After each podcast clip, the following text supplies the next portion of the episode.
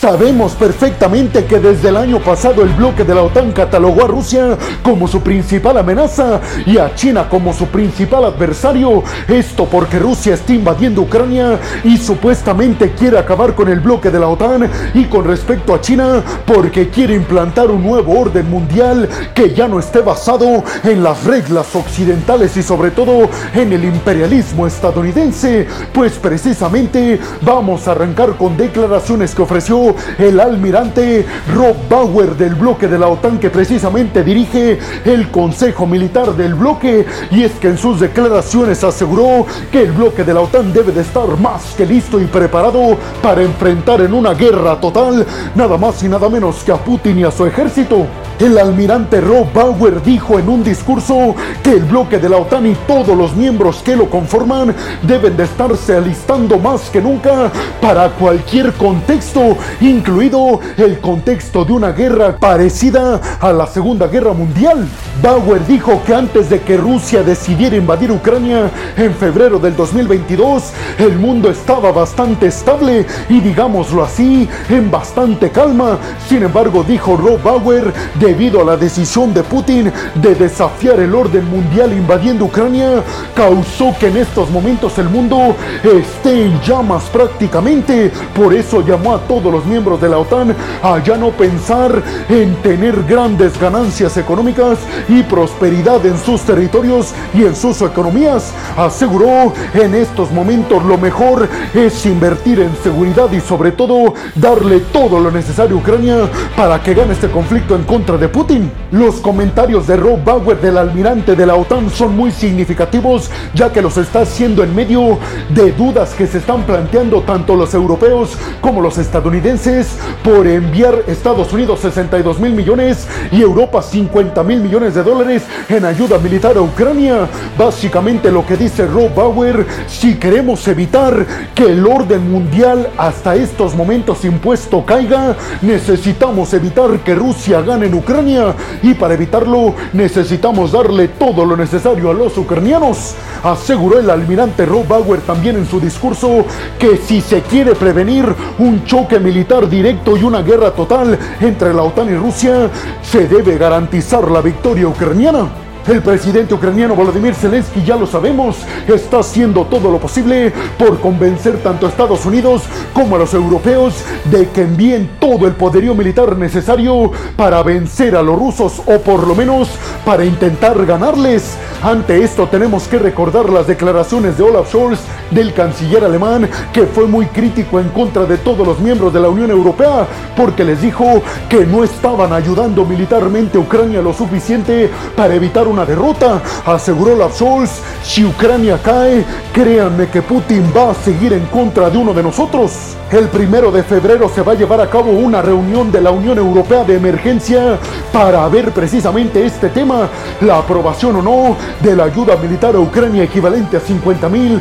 millones de dólares. Esto en medio de que Hungría continúa bloqueando el hecho de que se apruebe esta ayuda militar para los ucranianos. ¿Ustedes qué piensan? ¿Realmente creen, como asegura el almirante Rob Bauer de la OTAN, que es muy probable un choque directo y una guerra total? entre rusos y los occidentales y sobre todo creen que finalmente los miembros de la OTAN van a darle todo lo necesario a Ucrania para evitar la derrota, creen que si Putin gana en Ucrania seguirá con otro país europeo. Bienvenidos a un nuevo video de geopolítica en el cual como ustedes ya saben les voy a platicar lo más importante que ha acontecido a niveles diplomáticos y geopolíticos en todo el mundo. Yo soy Alejandro Peregrino, abróchense los cinturones porque aquí arrancamos. Y vámonos rápidamente con la siguiente noticia de este video para hablar de la llegada finalmente de Japón a la Luna. Si escucharon bien, según la agencia espacial japonesa llamada La sonda lunar que enviaron en el mes de noviembre ya acaba de alunizar en la Luna precisamente, nada más y nada menos que en los lugares en donde supuestamente existen muchos recursos enfocados en agua, oxígeno y combustibles. Japón acaba de lograr este hito histórico y se acaba de sumar a China, a Estados Unidos, a la URSS y a la India como los únicos países que han logrado pisar la cara oscura de la Luna Luna, repito, en donde supuestamente hay muchos recursos que servirían para posteriores misiones espaciales para llegar inclusive a Marte. Japón logró este avance espacial con la ayuda de su socio y aliado Estados Unidos a niveles tecnológicos. De hecho, aseguró la agencia espacial japonesa que el siguiente paso es llevar astronautas japoneses a tocar la superficie de la Luna y que lo harán con la ayuda del programa lunar Artemis que dirigen los Estados Unidos. ¿Por qué creen que Japón y Estados Unidos, dos potencias espaciales, se están uniendo?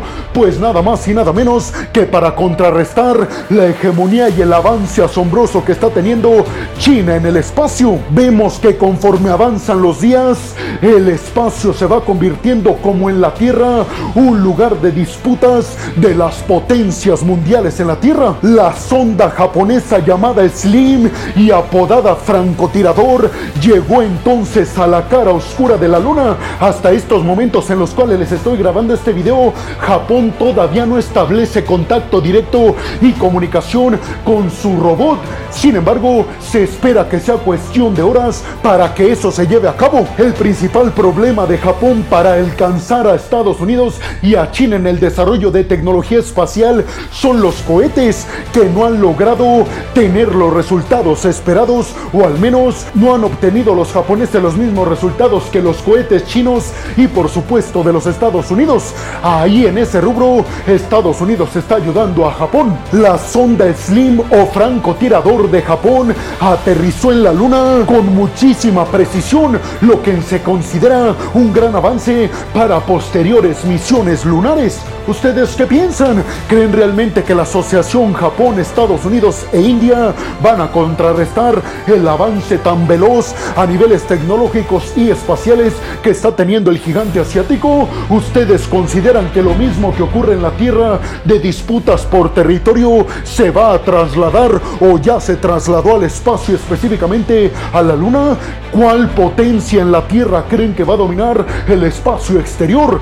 Estados Unidos, Rusia, China, India o Japón. Y vámonos rápidamente con la siguiente noticia de este video y ahora nos vamos hasta Corea del Norte y es que Kim Jong-un, el líder norcoreano, dio a conocer una prueba supuestamente exitosa de un submarino marítimo norcoreano con capacidades nucleares. Ahora bien, ustedes estarán preguntando, peregrino, pero ¿cómo es que funcionaría un submarino marítimo con capacidad nuclear de Corea del Norte? Pues especificó el propio Kim Jong-un que esta medida la están implementando en sus fuerzas nucleares para evitar que Estados Unidos y la alianza que está conformando con Corea del Sur y Japón intenten agredir a Corea del Norte. Básicamente lo que buscaría Corea del Norte con la implementación de este submarino marítimo nuclear sería llevar a cabo un ataque en las costas surcoreanas que tendría obviamente el objetivo de levantar una ola radiactiva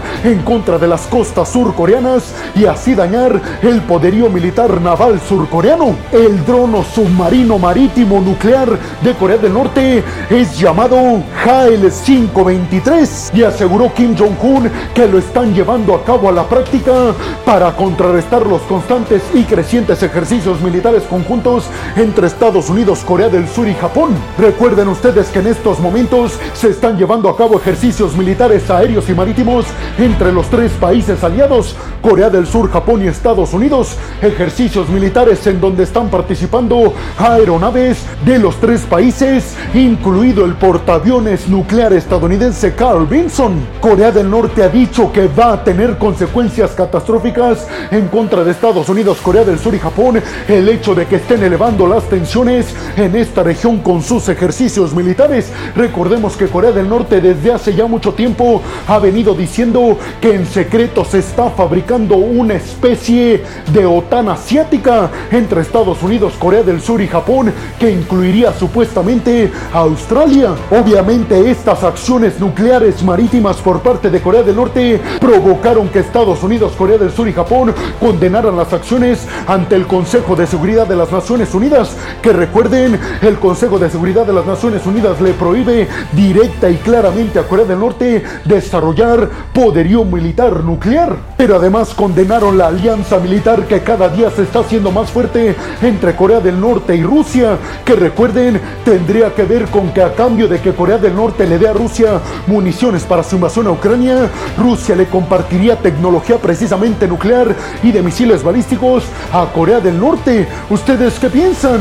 ¿Creen que este submarino nuclear norcoreano realmente pone en jaque las defensas marítimas aliadas de Estados Unidos, Corea del Sur y Japón? ¿O creen que esto solamente es una especie de discurso por parte de Kim Jong-un porque siente que los aliados podrían acabar con su régimen en Norcorea? Y vámonos rápidamente con la siguiente noticia, ahora hasta Medio Oriente, para hablar de declaraciones que ofreció el primer ministro israelí Benjamin Netanyahu al respecto del futuro en Gaza y del futuro del grupo extremista de Hamas.